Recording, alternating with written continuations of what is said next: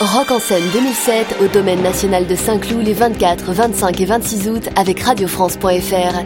Pour assister au concert de Björk, Arcade Fire, les Rita Mitsuko, Amy Winehouse, Kings of Leon, The Hives et bien d'autres artistes, jouez avec nous. Envoyez rock par SMS au 62030 pour gagner des places et profiter du meilleur du rock d'aujourd'hui. Jeu valable jusqu'au 31 mai, 35 centimes d'euros par envoi plus coût d'un SMS. Rock en scène 2007, pour tout savoir, radiofrance.fr. France Inter, franceinter.com Bonjour, aujourd'hui la forme la plus extrême de la collaboration avec l'Allemagne nazie, les SS français. Eh bien, nous sommes maintenant parmi tous ces jeunes qui se sont engagés dans les Waffen-SS et qui vont partir. Pourquoi vous êtes-vous engagé dans les Waffen-SS Bien, je me suis engagé dans les Waffen-SS pour aller d'abord combattre le bolchevisme. Pour combien de temps êtes-vous engagé Vous êtes engagé Jusqu'à la victoire. Vive la France Vive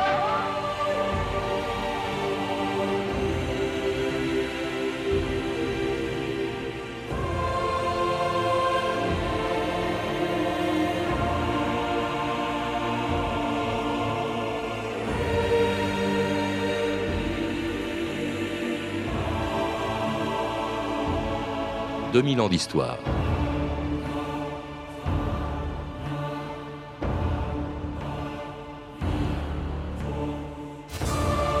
Les Français peuvent contracter un engagement volontaire pour combattre le bolchevisme dans les formations de Waffen-SS constituées par le gouvernement allemand. En signant ce décret le 22 juillet 1943, le chef du gouvernement français, Pierre Laval, permettait l'engagement de 7000 volontaires qui, entre 1943 et 1945, sont allés se battre sur le front de l'Est. Ils étaient français, mais ils portaient l'uniforme allemand et sur leur col, les deux lettres d'une organisation tristement célèbre, l'élite du parti nazi, l'ASS. Jamais pendant l'occupation, des Français ne sont allés aussi loin dans la voie de la collaboration. Même pas ceux qui s'étaient déjà engagés aux côtés de l'Allemagne dans la Légion des volontaires français contre le bolchevisme, la LVF, créée juste après l'invasion de la Russie en 1941. La Légion des volontaires français contre le bolchevisme s'est constituée. Sa première réunion a lieu au Vélodrome d'hiver. La lutte qui est ouverte contre le bolchevisme doit se terminer par son écrasement. Sans l'écrasement du bolchevisme, pas d'Europe. Ce conflit nous intéresse en tant qu'Européens, mais il nous intéresse aussi en tant que Français. Disons-le tout net, si la France veut rester une puissance européenne et mondiale, si la France veut rester digne de l'Europe, il faut qu'elle se batte avec elle contre le bolchevisme. Il n'y a pas d'autre issue pour nous. Des bureaux d'engagement ont été ouverts aussi bien en zone occupée qu'en zone non occupée. Le bolchevisme battu fera l'Europe unie. Pierre Giolito, bonjour. Vous êtes historien et auteur d'un livre qui vient d'être édité en poche chez Perrin, Volontaires français sous l'uniforme allemand. Ces Français donc qui pendant la guerre ont porté l'uniforme de l'armée qui occupait leur pays et qui se sont battus à ses côtés, d'abord dans la LVF et puis plus tard, nous en parlerons plus longuement, dans les SS qui est une forme de collaboration tellement grave dans les deux cas que même à Vichy, hein, où Pétain avait prôné la collaboration, eh bien certains ont désapprouvé cet engagement. Tout à fait. Euh, ce qui peut paraître curieux à première vue, c'est que des jeunes, des personnes, des hommes qui voulaient se battre contre l'Allemagne, pour l'Allemagne, pardon, quand lorsqu'elle était en lutte contre euh, l'URSS, la Russie, aient été obligés de demander l'autorisation à l'Allemagne et que l'Allemagne était fort réticente. Mmh. Alors pourquoi cette réticence?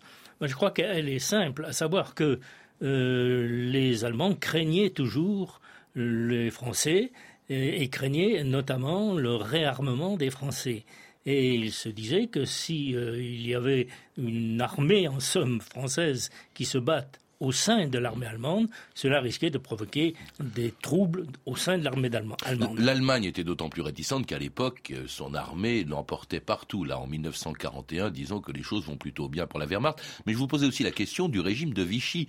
Lui-même semble euh, hésiter. Euh, Pétain n'est pas tellement enthousiaste. Et en fait, ce qui a poussé à la création de cette première unité qui s'est engagée aux côtés de l'armée allemande, la LVF, ce sont les collaborateurs comme Jacques Doriot euh, que l'on a entendu tout à l'heure. Effectivement, ce qu'il faut dire, c'est qu'en France, il y avait donc deux types de collaboration. Il y avait la collaboration d'État euh, qui a été mise en œuvre par le maréchal Pétain à la suite de sa rencontre avec Hitler à Montoire, qui était une collaboration, somme, institutionnelle, à la limite, je ne devrais pas dire ça, mais par rapport à l'autre dont on va parler, un peu, un peu bon enfant. C'était une collaboration politique, euh, économique, avec euh, notamment les, travailleurs français qui, allaient, qui étaient déportés pour travailler en Allemagne, et également euh, culturelle, mais ça n'était pas une collaboration militaire. Or, il y avait une partie des organisations minoritaires, mais très agissantes en France, qui étaient ce qu'on appelait les collaborationnistes, qui, eux, voulaient une collaboration bien plus précise, bien plus intime avec l'Allemagne, qui voulait, au fond, installer en France un régime national-socialiste comme en Allemagne. Et alors, pour cela, cela voulait euh, une collaboration militaire. C'est-à-dire, ils voulaient que la France s'engage militairement aux côtés de l'Allemagne, contre la Russie, et puis pourquoi pas, euh, certains pensaient, contre l'Angleterre. Alors il y a eu la LVF, la Légion des volontaires français contre le bolchevisme, qui était commandée par le colonel Labonne, puis ensuite le colonel Puot. Il y a eu aussi d'autres euh, Français qui, ont, qui se sont battus euh, aux côtés des Allemands dans le cadre de l'armée allemande. Il n'y a pas que la LVF ou les SS dont on parlera tout à l'heure, il y en a eu d'autres. Il y en a eu d'autres. Mais ce qu'il faut dire, déjà, on a entendu Doriot tout à l'heure, le, le grand Jacques, comme on l'appelait. Eh bien, ce grand Jacques, il est parti combattre les Allemands. Ancien communiste, il faut le rappeler. Communiste créateur du PPF, qui est devenu un parti ultra collaborationniste. Le Parti populaire français, oui, et qui est allé combattre euh, vraiment sur le front de l'Est, qui, qui, en a souffert, bavé d'ailleurs, mais alors on s'est un peu interrogé à son propos. Est-ce que c'était simplement de la frime hein, pour montrer que le PPF mm. était euh, en, première ligne, ou est-ce que vraiment il y croyait? Ce qui est sûr, c'est que le PPF a mis la main sur la LVF, et que la LVF était Doriot. Oui, alors bien sûr qu'il y en a eu d'autres. Il y en a eu d'autres, et il y a eu notamment une autre légion un peu étrange, c'est la légion tricolore. Parce que euh, le gouvernement et Pétain, euh, bien que Pétain ait, donné son aval, finalement, on met du bout des lèvres. Hein, euh, finalement, il y a eu d'autres légions, et notamment une légion qui s'appelait la légion tricolore. Pourquoi tricolore? Parce qu'on a voulu comme cette LVF était étrangère au gouvernement, était dans les mains d'opposants, les, collaborationnistes étaient des opposants, donc on a voulu créer une légion qui soit authentiquement française, qui se batte sous euh, l'uniforme français, et euh, donc qui puisse euh, accroître la collaboration avec l'Allemagne. Mais ça a complètement raté. Hein, Alors il y a eu d'autres expériences. Il y avait aussi des Français qui se battaient dans l'aviation allemande, euh, dans la marine allemande. Il y a eu aussi une phalange africaine qui est venue euh, aider les Allemands au moment où ils se battaient en Tunisie après le débarquement en Afrique du Nord. Mais cela, c'était justement au moment où les choses commencent à tourner mal pour l'armée allemande à partir de 1942-1943, et puis qu'elle accepte finalement de recruter d'enrôler dans les SS des contingents de volontaires mobilisés dans les pays qu'elle occupait, encouragés par le ministre de la propagande d'Hitler, Joseph Goebbels.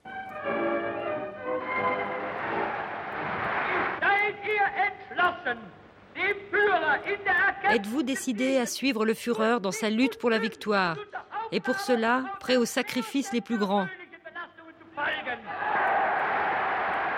Il y a 15 jours, un entrefilet dans les journaux annonçait que le gouvernement autorisait les jeunes Français à s'engager dans les formations des Waffen-SS, formations d'élite de la Wehrmacht. C'était un pas de plus de la France dans la lutte contre le bolchevisme. Quinze jours se sont écoulés au cours desquels les engagements se sont faits de plus en plus nombreux.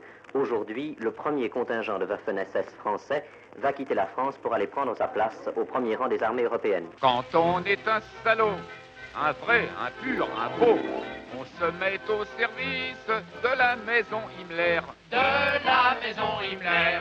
Puis on fait le serment d'obéir totalement, quels que soient ses caprices, aux ordres du Führer.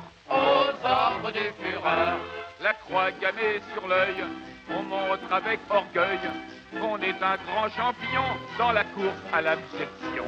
Voilà les gars de la vermine, chevaliers de la bassesse, voilà les Waffen SS. Voyez comme ils sont fiers mine, c'est dans le genre crapuleux ce qui se fait de mieux. Avant qu'on ne les extermine, regardez-les consciencieusement. Voilà les gars de la du plus petit jusqu'au plus grand, du simple voyou attardant, ils sont allemands.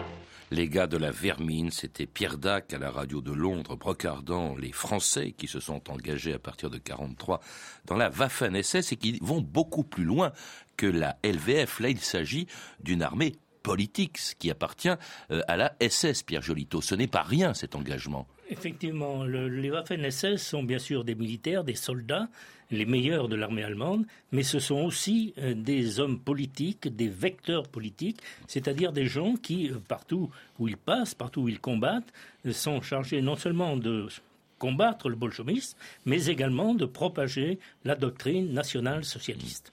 Alors c'est la branche armée de la SS qui avait été créée dans les années 20, à l'époque où Hitler était encore dans l'opposition en Allemagne, et puis qui se constitue en partie en armée. Alors il ne s'agit pas euh, pour cette armée euh, de, ce ne sont pas des gardiens de camp hein, qui sont à part. Euh, il s'agit de se battre. Et pour ce qui concerne les Français qui, à partir de 1943, peuvent adhérer, entrer dans la SS, de ne se battre que sur le front russe, hein, qu'à l'Est. C'était la seule condition qui a été mise par le gouvernement français.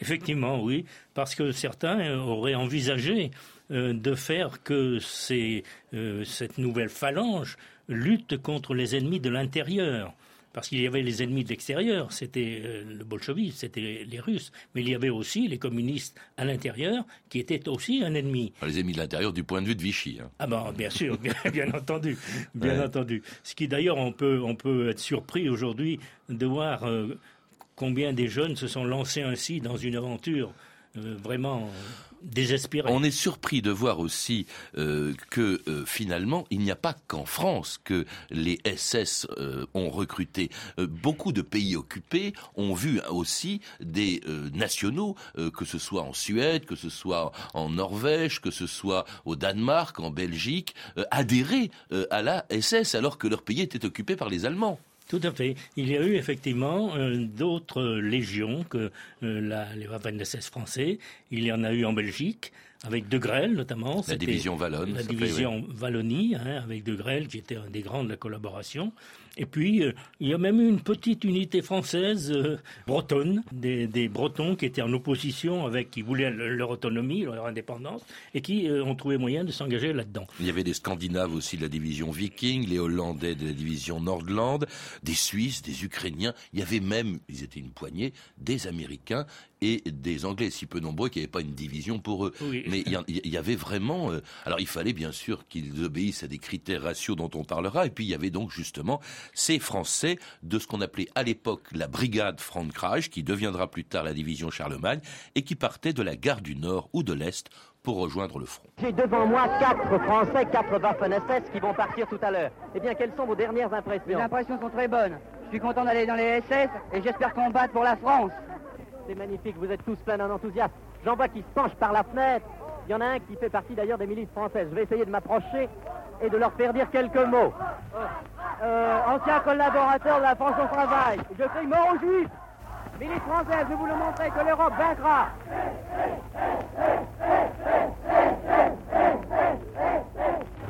Je vais vous décrire ce tableau qui est plus qu'émouvant. Devant ce train qui va s'ébranler dans quelques secondes. Tous les SS sont penchés à la fenêtre, le bras tendu. Sur le quai, la foule chante la Marseillaise, le bras tendu. On ne peut pas décrire l'atmosphère qui règne ici, c'est plus que poignant. Il suffit de les écouter.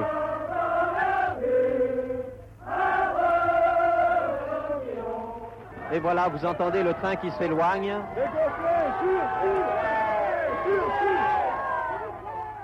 Pauvre Marseillaise, hein, chantée en 1943 par des Français qui étaient en uniforme allemand, Pierre Giolito, et qui partaient pour le front de l'Est.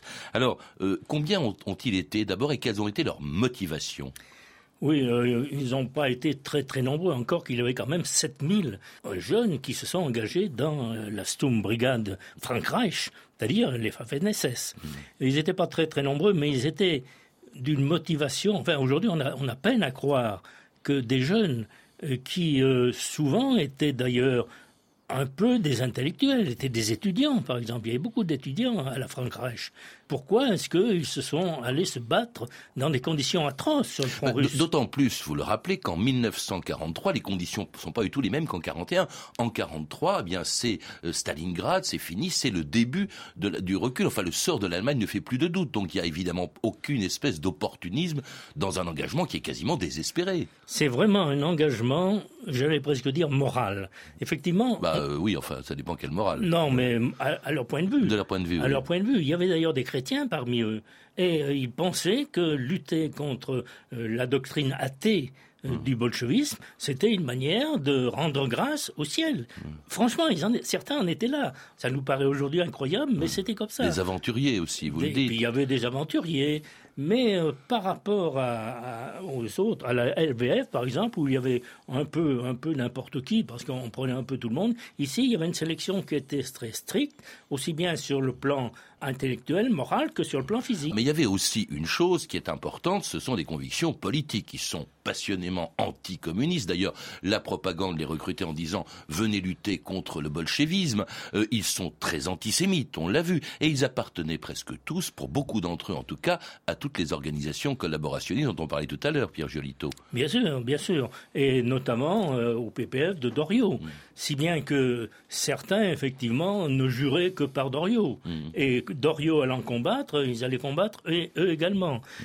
Effectivement, il y avait cet aspect euh, aussi, euh, même s'ils sentaient que c'était perdu, que l'Allemagne était perdue, mais ils voulaient être s'engager néanmoins par une espèce de sursaut de gloire un peu stupide, disant je vais perdre, mais je vais gagner dans l'avenir, parce que mes idées vont gagner. Et puis il y avait une fascination, si justement, puisque vous parlez de ça, pour la force de l'armée allemande, l'idéologie nazie et son chef, auquel les SS français devaient, comme les Allemands, prêter serment, comme l'a fait d'ailleurs l'un d'entre eux, Christian de la Mazière, auquel il y a une quinzaine d'années, j'avais demandé pour France Culture les sentiments qu'il avait éprouvés le jour où il avait prêté serment à Hitler en allemand, Christian de la Mazière. La prestation de serment, alors là, c'est un peu comme euh, cette époque où, au Moyen Âge, on adoubait, on, on faisait un chevalier et on l'adoubait. Il rentrait dans une famille de pensée et à travers cela, il fortifiait l'honneur qu'il avait eu d'accepter euh, l'uniforme, euh, les couleurs de son clan. C'était solennel, discret, imposant et je trouve merveilleux. Adolf Hitler, ich schwöre dir, Adolf Hitler, als Führer und Kanzler Je te jure, Adolf Hitler, Führer germanique et réformateur de l'Europe, d'être fidèle et brave.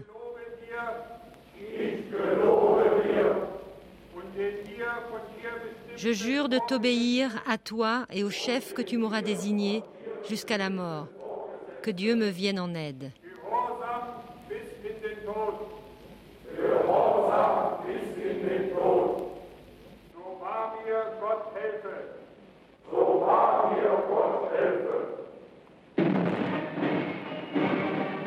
Étonnant d'entendre euh, Christian de la Mazière dire que c'était merveilleux de prêter serment à Hitler ou, euh, et au SS, enfin en tant que SS, quand on sait toutes les atrocités commises par les SS dans, dans, pendant la guerre. Et alors, ils étaient comme les autres SS, triés sur le volet, vous le rappelez, euh, Pierre Jolito. D'abord, il y avait des critères très stricts. Ils devaient avoir entre 17 et 40 ans. Beaucoup d'entre eux étaient d'ailleurs jeunes. La moyenne était très jeune, ce qui explique aussi peut-être cette espèce d'engagement irraisonné qu'ils ont à cet âge-là. À fait. Euh, certains nous racontent que, étant étudiants, étant même lycéens, ils ont lu des livres qui vantaient l'Allemagne, qui vantaient les mérites, la solidité, la rudesse des hommes allemands, des, mmh. militaires allemands. Ils adoraient Ils étaient euh, littéralement en adoration devant ces militaires allemands et voulaient les imiter. Alors il y avait comme critère le critère racial, il n'était pas question qu'ils aient une parenté, une, euh, ascendance juive, hein. c'était très strictement surveillé,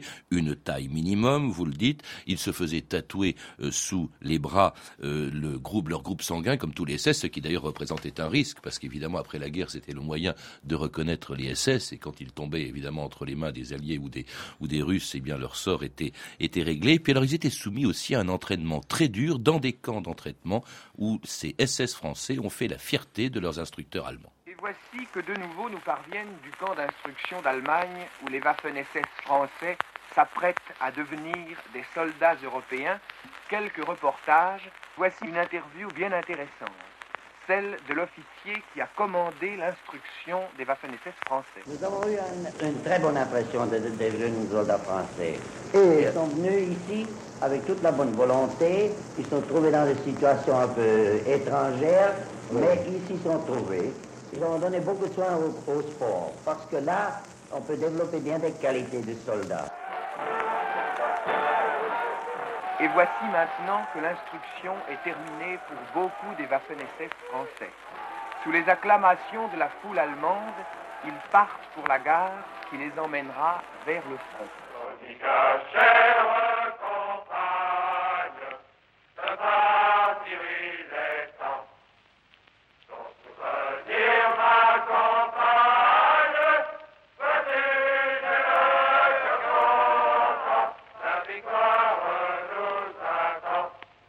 C'est pas la victoire qui va attendre CSS français qui chantait effectivement, c'était leur chanson euh, Monica, petite Monica, et qui chantait en partant sur le front.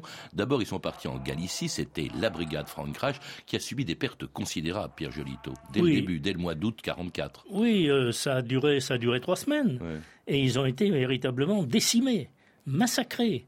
Encore que pourtant, c'était des soldats qui, par rapport à ceux de la LVF, étaient meilleurs, parce qu'ils avaient été bien entraînés. Mais face aux bulldozers de l'armée soviétique, et puis il faut dire que l'armée allemande était en pleine déroute, elle mmh. aussi. Alors dès le mois d'août, elle est vraiment décimée, cette brigade Frankreich, et Himmler, qui est le chef des SS, décide de la reconstituer, euh, de reconstituer en tout cas une nouvelle unité française.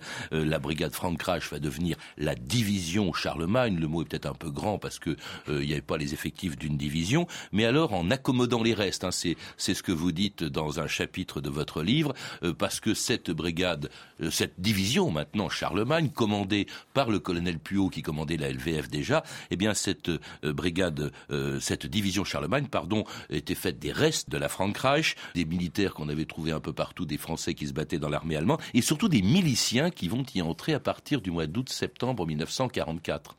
Alors ça, la milice de Darnan. Ça, c'est la grande nouveauté.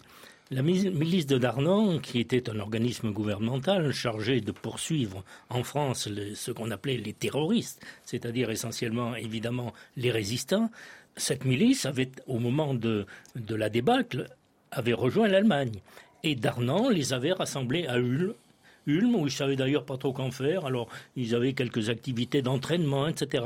Et puis, euh, finalement, lorsque l'Allemagne a eu un besoin évident de troupes supplémentaires, on s'est dit, mais ces gens-là, ils sont là, ils ne font rien, ils sont hébergés par l'Allemagne, pourquoi ne les embrigadons-on pas Et c'est ainsi qu'on les a mis dans la Charlemagne, aux côtés des restes de la LVF ou des restes de, la Frankreich. Joseph Darnan, en août 44. Comme vous, mes camarades, je ne regrette rien, je garde ma foi entière en notre destin, qui est celui de notre patrie.